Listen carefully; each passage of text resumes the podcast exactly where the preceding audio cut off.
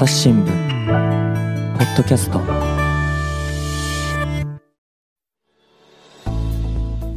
朝日新聞の神田大輔です、えー今回はですね東京経済部の記者福田直之さんに来てもらいました。福田さんよろしくお願いします。福田直之と申します。よろしくお願いいたします。えーでね今回のテーマなんですけどねビジネスと人権ということでね聞いてますけれどもちょっとビジネスと人権？なんか遠い話なんじゃないのっていう気もするんですけどそうでもないんですか？いやー、あのー神田さんがうん。おっしゃってる通り、一体何のことだと思う人も多いかもしれません。ねはいはいでもですね、実はこの2つっていうのは非常に密接に結びついているんおですね。そうですか。あのー人権を尊重しないビジネスをしていれば、きっとその会社はうまく運営できないと思います。うん。想像していただければわかると思いますが、例えばね、パワハラとかセクハラ、ね。賃金を払わない、うん安全教育を徹底してないというようなですね人権を軽視している職場っていうのは正常に仕事ができるような状況ではないですよね。まあそれはそうですね。こういったことは、あのそもそも正しくない行いです。うんうん。さらにですねいつかはこうしたことの影響が経営上の数値にも出てくるということが考えられます。出てきますか、はい、うんこれはあの社員のねモチベーションにもつながりますし、まあ、パワハラ、セクハラを横行してる会社でモチベーションが上がらないでしょね。そううですよね、それがあの社外に知れたら、その会社のレピュテーションというのはどうなるのかレというような問題もあります。評判ってことですね。そうですね、んうんうん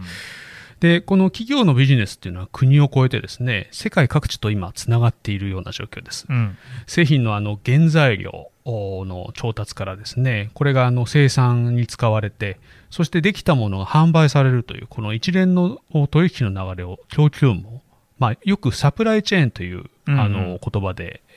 表現されます聞。きますね。一つの企業を超えてこのサプライチェーンの中で人権弾圧、まあ、人権侵害がないようにですね企業に対応を求めるルール作りというのが各国で相次いでいます。うんうんで、えー、と日本企業国際的に活躍しているところも多いですがあー非常にこの世界的なサプライチェーンにつながっていて、えーこうしたあの人権弾圧人権侵害に対する対応を求められていると。そういう状況になっています。ルール作りっていうと、なんか例えばどんなことやってるなんてのあるんですか？これはですね、うん。あのー今年2021年、ちょうど国連のビジネスと人権に関する指導原則というものが制定されて10年になる年なんですね。この指導原則というのが、まず国がですね人権保護の役割を果たしましょうということをだけではなくてですね、うんうん。企業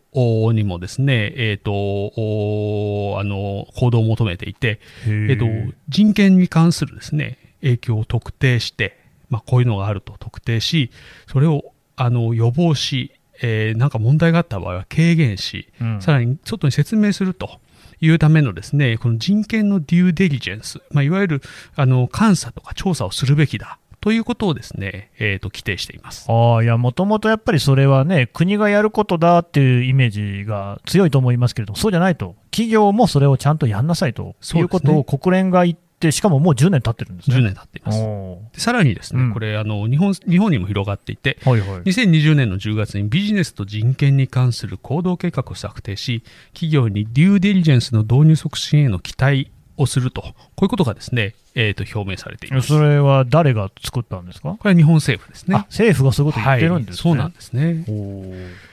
で、うんあの、それだけじゃなくてですね、これ環境とか社会とかガバナンスに関する、まあ、このそれぞれの英語の頭文字を取っている ESG 投資っていうのがあるんですけれども、そういうのを基準にねよく聞きますよね。そうなんです。うんで、ここでもビジネスと人権っていうのは非常に重視されています。うんうんうんうんで、さらに神田さんがよく耳にされているであろう、はい あの持続可能な開発目標ですね。知ってますよ。うんはいはい SDGs の、SDGs の達成のですね、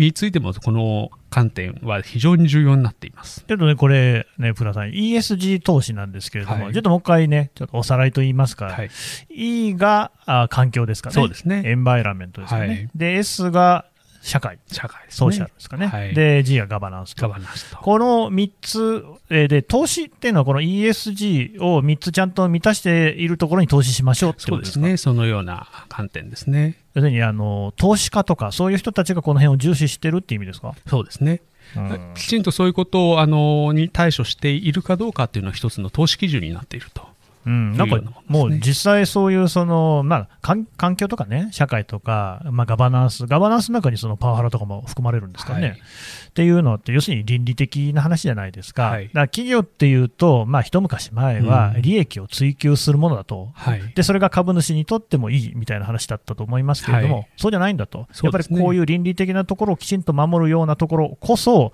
投資に値する。で実際にその方が利潤が上がるみたいなことなんですか？そうですね。あのー短期的に考えればですね、うんあのー利潤を追求するような行動っていうようなあものでこそが儲けを生み出すんじゃないかと思われるかもしれないんですけども、はい。少し長期的に見るとですね、じゃうんあその、あのそういった経営が持続的なのかというような観点というのは非常に重要になってくるとですね。そうすると、まあ、その持続可能な開発目標の話にもつながってくるとは思うんですけれども、あの SDGs の17項目にもそういうのありましたもんね。そうですね。うんうんで、その辺が重要になってると。はい。で、でもですよ、やっぱりそこら辺でどうしたって気になってくるのが、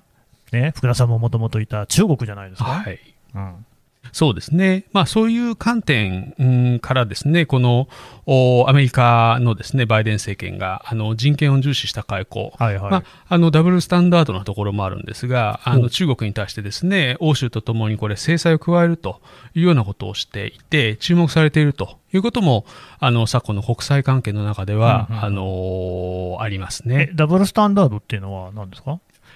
あの中国に対してですね、うんあの少数民族に対すはいる、うー弾圧をしているとアメリカがうん言っていますよね。そうですね。ただ、まあ、帰って見てみるとですね、じゃあ、あの、中、アメリカの中で起きているっていうのはですね、あの、ブラック・ライブズ・マターの問題ああ、ですね。ね。非常にその、はいはいはいはいあの、あアメリカは、あの、他国について指摘をしますが、うんアメリカ自身がそれをきちんと対応できているのかと。そうですいうような問題もありますよねブラック・ライブズ・マターだけじゃなくて、エイジアン・ヘイトみたいなのもありますよね。そうですんうんうんそういう意味ではダブルスタンダードなんだけれども、確かに最近聞く話だと、やっぱり中国の、とりわけあの新疆ウイグル自治区の話はよく聞きますよね。はい、そうですね。あのこの問題っていうのはですね、えー、と日本で注目されるビジネスと人権が注目される一つのきっかけ、になっています。うんうん。あの今、神田さんが取り上げられたですね中国の新疆ウイグル自治区っていうところはですね、うん。世界でも良質な新疆綿、えー綿ですね。あのコットンですね、はいはい。産地と知られてして知られていて、世界のアパレル企業がですね供給網として依存しているんです。うんで一方でですね、えー、とこれに対してですね欧米ではあのウイグル族などの強制労働があるということを指摘して、えー問題視しているというような状況ですね。うんえーただ一方ですね、中国はこれ、えーに対してですね、えーと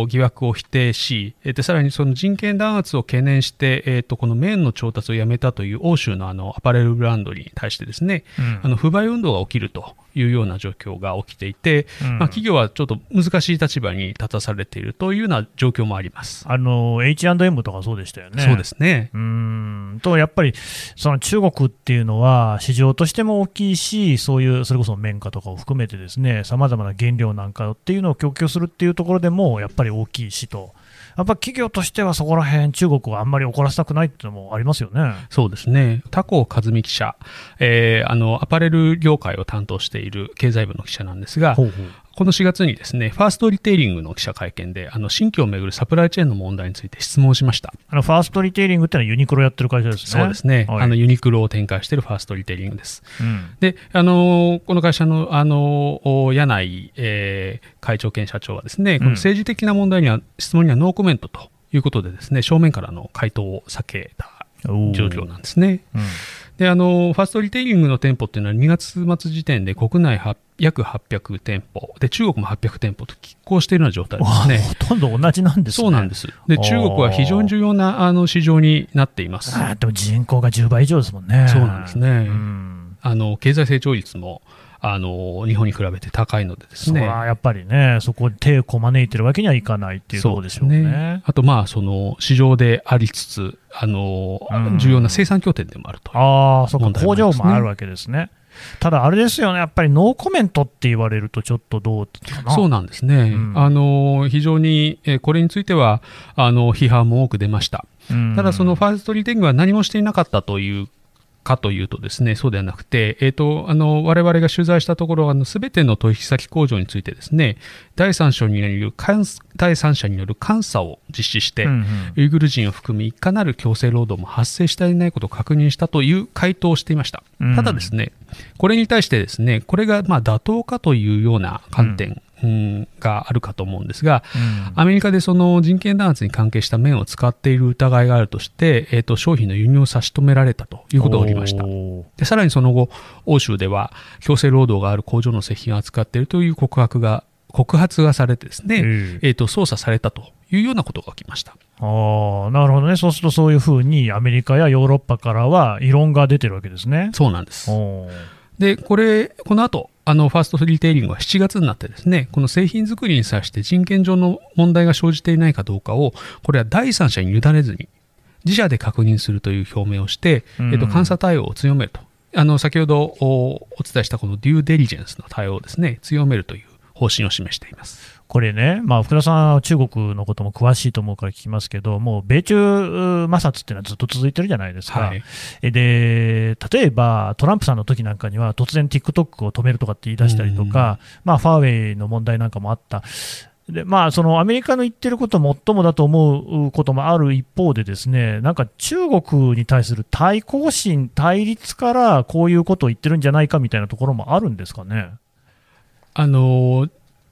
まあ、その価値という意味でですね、うん。バイデンさんが非常にこの人権を重視するという民主党的なあの根本を大切にしているというところが、あのトランプ政権とのあの差になっていて、うん。トランプ政権当時もですね確かにそのお新疆ウイグル地区に関しては制裁を繰り出しているんですが、うん。これあの内容を見てみるとかなりですねその新疆で使われているとされるその AI とかですねテクノロジー関連のあの、えー企業に制裁をかけたりしているとあいうような状況があるんですね。ねただそのおバイデンさんになってからは、うん。あのすぐにこのヨーロッパと連携してですね、うん。えー、と制裁をおかけるというようなあの対応を取っていて、ちょっとあのお両者あの人権に関してはですね、えー、と対応を取ってはいるんですが、少しバイデンさんの方があの強いものになっているというような意識がありますね。そうなんですよね、だから事前には結構、その習近平さんとバイデンさんってね、あのバイデンさんが中国訪問したことがあったりした、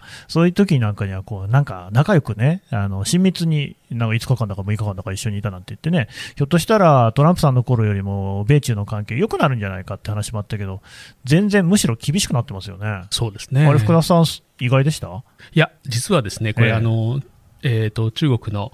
え1年前まで中国の北京特派員をしていたんですけれどもこの時ですね、取材をしたあー状況だとですね、うん。やはりその、お必ずしもですね、うん。えっ、と、おバイデンさんになっていい、中国にとって良い環境にはならないという声が当時から出ていました。そうなんですね。はいまあ、あのトランプ政権うんをですねうん見ていると、ですねやはりその繰り返された貿易紛争うんうんうんの中ではですね、うんトランプさん、妥協を繰り返しているんですね。妥協を繰り返してた。ほうそうなんですほうね。あのこれを追加関税をかけるぞと、拳を振り上げて、うんあの貿易交渉して、うんうんじゃあ、ここは一部かけないと、税率を減らすと、はいはい。そういうような対応をあの繰り返しつつですね、うん。実はあのそれにえー伴ってあの株価が徐々に上がっているっていうようなですね状況もあったりとかですね、これはやはり中国側からすると、うん。あの常に対話が続いている状況になるので、組みしやすいと。でしかもトランプさんが最後に突きつけてきたのは、うん。あのずっとあというかトランプさんがずっと主張していたのはですね、あのもっとうん。買ってくれと、アメリカ産品を。はいはい。バイアメリカと。バイアメリカンだと。はいはい。で中国はですねその、あのー国際輸入博っていうのをですねええ毎年開いてるぐらいー購買力があるんですね。あそうでしょうね。でそこであのアメリカのものをですね、えーアメリカの企業が盛んに売り込んでいるというような状況もあって、あの落としどころって実はですね難しいように見えてうん。簡単だったということがあります。うんうん、もうゴールは見えてたわけですね。そうですね。第一段階の合意ってあったと思うんですけどもあれも結局ですね大量にそうん。のアメリカ製品を中国が買うというところで落ち着いていると。たななるほど。ですが、バイデン政権うんはこのようなあの交渉は通じないのでですね、だってやっぱりそういう倫理とかが大事なわけですもんね。価値観が大切そこを直さないことにはどうにもならない。そうですね。で中国としてはその方がよりやりづらいわけですかやりづらいですね。で、それはもう福田さんがいた1年前にももう見えてたんですね。あそういうう二つの見方があってあ、ですね見方2つに分かれてて、分かれてました。そそっちにはい行ったっていうこそうとでか。ですすね。なるほどね。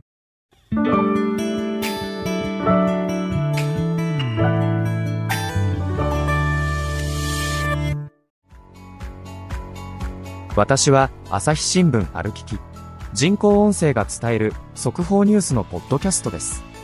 通勤中でもお料理中でも運動中でも趣味の作業中でも何かしながら最新のニュースをフォローできます。あなたの知りたいニュースどこででも。朝日新聞歩きき。たった数分で今日のニュースをまとめ聞き。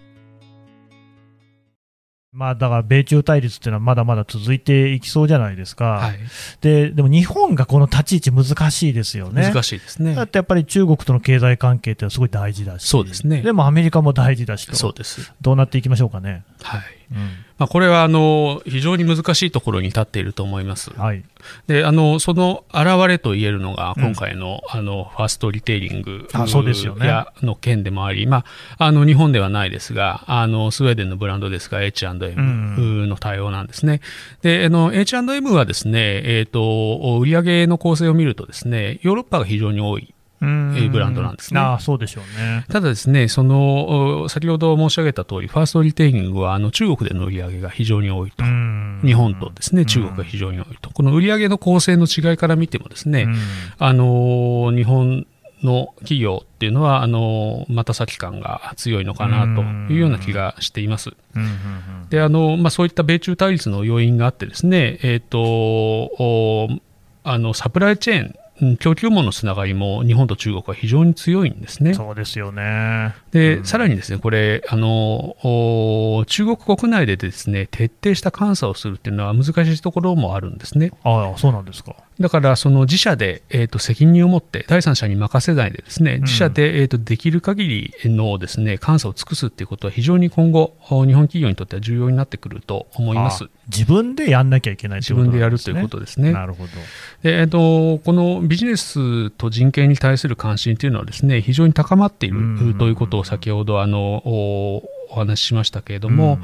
やはりその結果、監査結果っていうのを積極的に開示していくということが今後求められてく、えーくると思います。ああ、なるほど。透明性を高めようとね。そうですね。うんこれはあの、えー、と個社の問題じゃなくてですね、すべての日本企業に関する問題なんですね。で、対象になる国も実は中国だけに限っていないということが言えると思います。他にもありますか？例えばですね、この間、あの、おお国軍によるクーデターが起きたミャンマーですね。ミャンマーね。はいはい。このあの国ではですね、うんその民衆のですね、政治的な弾圧が起きていて、うんえっ、と、飲料メーカーのキリンはですね、えっ、と、お現地で展開するビール事業についてですね、うん国軍系の企業との合弁を解消する方針を発表するなどの対応を取りましたう。んなるほど。で、これ、キリンだけの話ではなくて、各国の企業が事業の見直しを進めています。うんでこれというのも、まあ、国軍関係企業などを通じてですね、事業による資金が国軍そのものに流れてしまうと。うんこれね、だからミャンマーなんていうのも、その民主化が進んだ時には、最後のフロンティアだなんて言われて、日本企業もかなりね、こぞってそのミャンマーに行きましたよね。で、当然設備投資とかもしているんでしょうから、そこで今になってそれを手放すっていうのは結構な打撃なんじゃないですか？そうですね。うん。でもやんなきゃいけない。そうですね。そこら辺が非常に難しいところではあるんですが、うんあの、おまあ、企業としてのですね、えっ、と、姿勢っていうのが非常に大切になっているんだと思います。うん。あの、さまざまなものがあの指摘されていますが、まあ、うんうん。えー、とお人権に対するですね、えー、と弾圧が行われているということが明らかな、あところについてはですねあの当然、えー取引関係の見直し等をしていかないと、あのその企業っていうのはですね、えー、と存続し得ないというような状況に、えーなっていると考えるのがいいかと思います。まあね、国連も日本政府もそういうふうに言ってるわけですし、もう世界の潮流として企業というのはそういうものだということは、もう明確になってるということですね。そうですねただやっぱりあの、単にその例えばミャンマーなり中国での企業活動っていうだけの話じゃなくて、例えばほら日本人でもね、えー、と技能実習生の問題とかもあるじゃないですか、ですあの辺とかもやっぱり問われてはいるんですか？非常にこれは重大な問題でですね、うん、あのー、まあ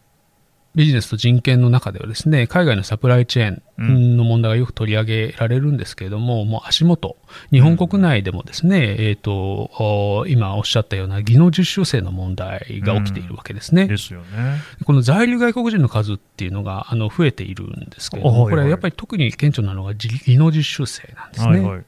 でこれがあの19年末でですね、うん、41万人いて、ですね、うん、これがその5年前と比べて2.5倍になっているんです。5年で2.5倍になりましたか、はい、増えましたね。で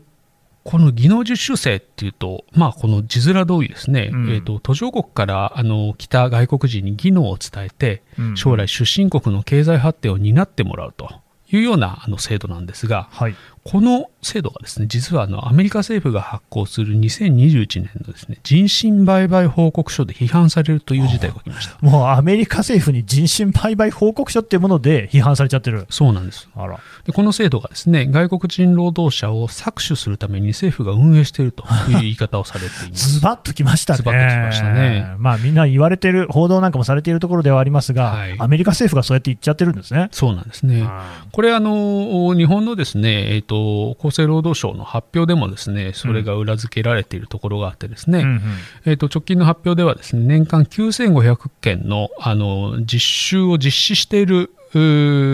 ものまあ、実習実施者とありますが、企業とか団体ですね、うん、これに対して年間9500件の監督指導をして、はい、そのうち72%にあたる6800件で労働基準法あ関係法令の違反があったと。認められた、ね、あその技能実習生を使っている会社組織なんかを調べたところ、はい、7割で法令違反がありましたと、そうです。ひどいですね。これあの、まあ、そこで働いているですね日本人に対する違反ということも含む数字だそうですが、うん、いずれにしろこの厳しい労働環境で実習生が働かされているという状況が浮き彫りになっている、いや、まあそう、7割ってのはすごいですよね、これ、例えばどういうようなです、ね、違反があったんでしょう？この厚生労働省の発表はですね、事例としてさまざまなことが紹介されていまして、うんうん、違法な時間外労働とかですね、これ最低賃金を守らないとかですね、賃金をそもそも不払いだとか、安全教育が不徹底で事故が起きているとかですね、さまざまな問題が列挙されています。いや前にね、あの平山ありさんっていうね、はい、あの社会部当時社会部だったですね、えー、記者さんにね、あのこの技能実習生の問題、えー、聞いたんですよ、ポッドキャストでもね。はい、やっぱり例えば、同じその建設現場にいるにもかかわらず、えー、外国人実習生だけそのい、いわゆる命綱のようなものをつけるっていうことが不徹底であったりとか、それこそ本当にあの賃金が低かったりとか、でしかもそういうふうその低い賃金で作られたお弁当とかが、我々食べてるね、スーパー、コンビニで売られてたりみたいな、そういうことがあるっていう話でしたもんね。そうなんです。今あのおっしゃった通りですね、その低い賃金で作られたお弁当を食べている消費者である我々が、うん、そうした構造構造にですね、意識を向けないと、うんうん、この企業も行動を取らないでしょうし、うんあの非常に難しい状態が続いてしまうんではないかと思います。今回、あの記者サロンをですね、開く狙いもですね、うん、あの海外に伸びていくサプライチェーン上の,、あの人権問題、この国内でのですね、技能実習をはじめとする問題について目を向けてもらうと。いうことを通じて、えっ、ー、と、一人一人にですね、えっ、ー、と、問題を意識してもらって、えっ、ー、と、きちんと、あの、この問題をですね、えー、考えてもらいたいというところが元になっています。いや、これ本当にだから我々にも本当直接つながってくる話なわけですけれども、はい、でまあ、その時にもね、あの指摘があったし、あと、あのハノイにいるそう記者とかも言ってましたけど、はい、結局、その実習制度っていうのが、あの全然実習じゃないじゃんっていう、そうですね。結局は日本で安く労働力を補うために使われちゃってるっていうところが一番の問題ですよね。はい、そうですね。うんこれはあの本来、研修なんですね。そうなんですよね。それが研修になっていないと。でしかもその、まあ、最低賃金をあの上げなきゃいけないっていう議論はずっとされていて、あの現実上がってきてはいるんですが、もっと上げろというもあことが言われる中で、最低賃金以下で働いているという人までいると。で、またコロナで余計に大変みたいですもんね。そうなんです。うん。職を失う実習生が相次いでいて、うんうん。でさらにあの今回ですね、えー、と報告してもらう藤崎真理さんがあの取材しているところでは、実はこの実習制度はさらなる人権問題を生んでいるというところがあります。例えばこれ、あのお実習生が日本で産んだ子供についてですね、国籍取得の手続きがなされないとうん。いうようなケースがあって、さらなる人権問題を生んでいるという現状があると。うんこれもね、また引き合いに出してあれなんですけど、こう藤崎記者もね、ポッドキャスト出てくれまして、はいやっぱり国籍のない子どもたちの話はいしてくれて、だからこういうことが日本で起きてるっていうことがね、我々やっぱり気づいてないところありましたけれども、ねちょっとこれはね、本当にまずいですよね。これは非常にまずいことでですね、うんえっ、と、あの、我々人間として、えーこのようなことを見逃していいのかということもありますし、あのそれだけにで問題はとどまっていなくてですね、うんえー、と国としてもかなりまずいことだと思っています。うんうん私あの1年前までえー北京特派員を知っていたと申し上げたんですが、はいこれ中国の労働力人口もですね、えー、と減少に転じているとわけなんですね。ああ、そうなんですか。で中国はですね現時点では外国人労働者の受け入れはしていないというような状況です。あのまあ、公式にはあの大っぴらにしていないという状況なんですけれども、うん。これ、少子高齢化の傾向がですね、えー、と変わらないわけですね、うん。三みみ密合政策っていうのも変ですけど、うん。3人まであのお一つの家庭で子供を持てるように政策を変えてもですねあのじゃあ今からあのじゃあ産みましょうっていう人はですねおそらく増えないというような状況ですね、うん。非常にそのお子供を生育するコストっていうのが高くなってしまっているというのが背景です。そういうことですからですねあのこれ労働者のですねあの受け入れっていうのが非常に、えー、と課題になってくるかもしれません。うんじゃあ、えー、と今ですね、日本がですね、この外国人労働者の人権の尊重をですね、徹底しなければ、うんうん外国人労働者に選ばれない国になってしまうんではないいや、本当そうですよね。そうですね、うんそれはやはり持続可能な経済ではないとうんいうことになってしまいますよね。いやだから宋さんなんかまさにハノイから言ってたのは、もう今、ベトナム人の間でも、まあいろんな国がね、出稼ぎ先としてあって、で彼らの大きな問題の一つが、やっぱりブローカーが中間搾取していって、はいベトナム人がもう日本なんかに来る前に借金を背負っていて、はいでそれがいろいろなこう手稼足稼になってるというところがあると。ところがあの例えば韓国なんかは、そういうその中間搾取をななくそうということで、政府が具体的に動き出しているとか、あとまあ他に例えば台湾の方がいいであるとか、もうそういう声がベトナム人の間でも聞かれている。一方で、フェイスブックなんか見ると、ですね日本の企業に行ったらこんなひどい目にあった、うん。殴られたとか、それからフェイスブック上でその、まあ、ひどい企業から逃げ出してですね離散した人が集まって情報交換してるなんてこともあったりしてっていうようなことになるともうまさに日本という国そのもの企業を超えてがこの倫理的にどうなんだとうんいうのが世界に問われる、そうですね。まさにその福田さんが言ったアメリカの報告書にとって人身売買報告書ですか、いに書いてあるわけでしょ？うんめちゃくちゃですよね。そうですね。うんこういうのってしかし、やっぱりこう企業がまず最初に変わっていかなきゃいけないっていうところはいあるんですかね？企業が変わると同時にですね、えーうん非常に重要なのはあの我々消費者あがですねね。えーこうした問題に対する意識を高めることが重要なんではないかと思います。福田さんはあの例えばね、ああいうそのこう倫理的にこうあんまり良くないなっていう企業に関しては、物を買わない、不買みたいな動きになってはい最近よく聞くじゃないですか。はいああいうのってどう思います？これはですね、えー、と非常にえー重要だと思っています。あの、えー、と買う、買わないっていうのはですね、個人の選択なわけでですねね。で、えー、と日本人ではですね、うんあのお客様は神様ですと。はいはいはいはいそれに対して一番貢献するのは何ですかと。はい価格ですと。うん価格が安いものっていうのが一番価値があるし、はいえー、と消費者も価格をね追求してきたわけです。で、そのために、えー、と起きているのが、あの果てしのないですね、そのコスト削減なわけですね。デフレ社会。そうですね。うんただ、あのこの、えー、と技能実習生の話をあの思い浮かべていただきたいんですが、じゃあ、そのお技能実習生の雇用先がなぜ、えーあの雇っている技能実習生のあの賃金をあのごまかすようなことをするのか。うん不払いが起きるのか、それを考えるとですね、やはりその安く提供しなきゃいけないっていうのあが、そこがねあの理由の一つにあると思うんですよ。うんうんやはりあの今、非常に重要なのは、あの正当な対価をですね、えー、と払って、えーと、ビジネスを回していくというところなんですね。でえーと、そう考えると、ですねじゃああの消費者として、えーと、あの価格だけが一つの選択肢なのかというよりも、その企業がですね、えー、と倫理的に正しいことをして、えー、とビジネスをしているのかというような観点で物を選んでいくっていうのが、極めて重要になっていると思います。そのうちの一つが、えっ、ー、と、ビジネスのと人権の関係で人権を尊重したあの経営をしているかどうかっていうことを、あの、消費者がきちんとチェックできるような、あの、十分な情報を企業が開示することだと思います。い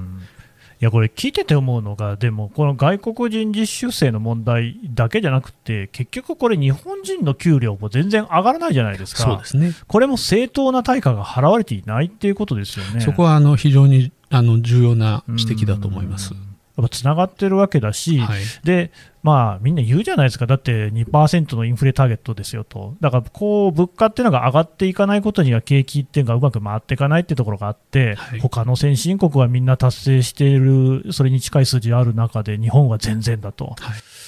なんかその辺がこうね、みんなつながってる感じはしますよね。そうなんですね。うん、あの、好循環っていうことが言われますけれども、ね、やはりあの、物価をですね2%上げるっていう目標を達成するにはですねこれあの出発点賃金が2%上がらないとですね。ね。結局、ね、物価は2%上がらないわけでですね、うんはい、まあ、そこはあの非常に、えーと、労働に関して正当な対価を払ってていくということが重要になっていますね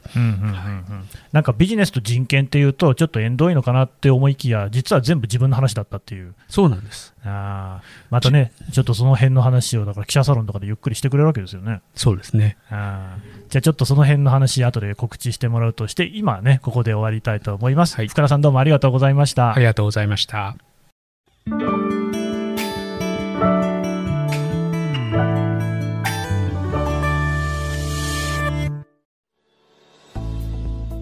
はい、えー、東京経済部福田直之記者のお話聞いてきました。福田さんどうもありがとうございました。ありがとうございました。はい、最後まで聞いていただきましてどうもありがとうございます。実は朝日新聞ポッドキャストもツイッターアカウントを持っております。そしてそこにはですね、コミュニティというものを設けておりまして、えー、登録をしていただくね、必要があるんですけれども、登録した人だけにしか読めないツイートというのができて、割とこの自由な雰囲気でやり取りをしております。これもあの、ポッドキャストの概要欄からリンク貼っておきますので、えー、ぜひご参加いただければと思います。朝日新聞ポッドキャスト、朝日新聞の神田大輔がお送りしました。それではまたお会いしましょう。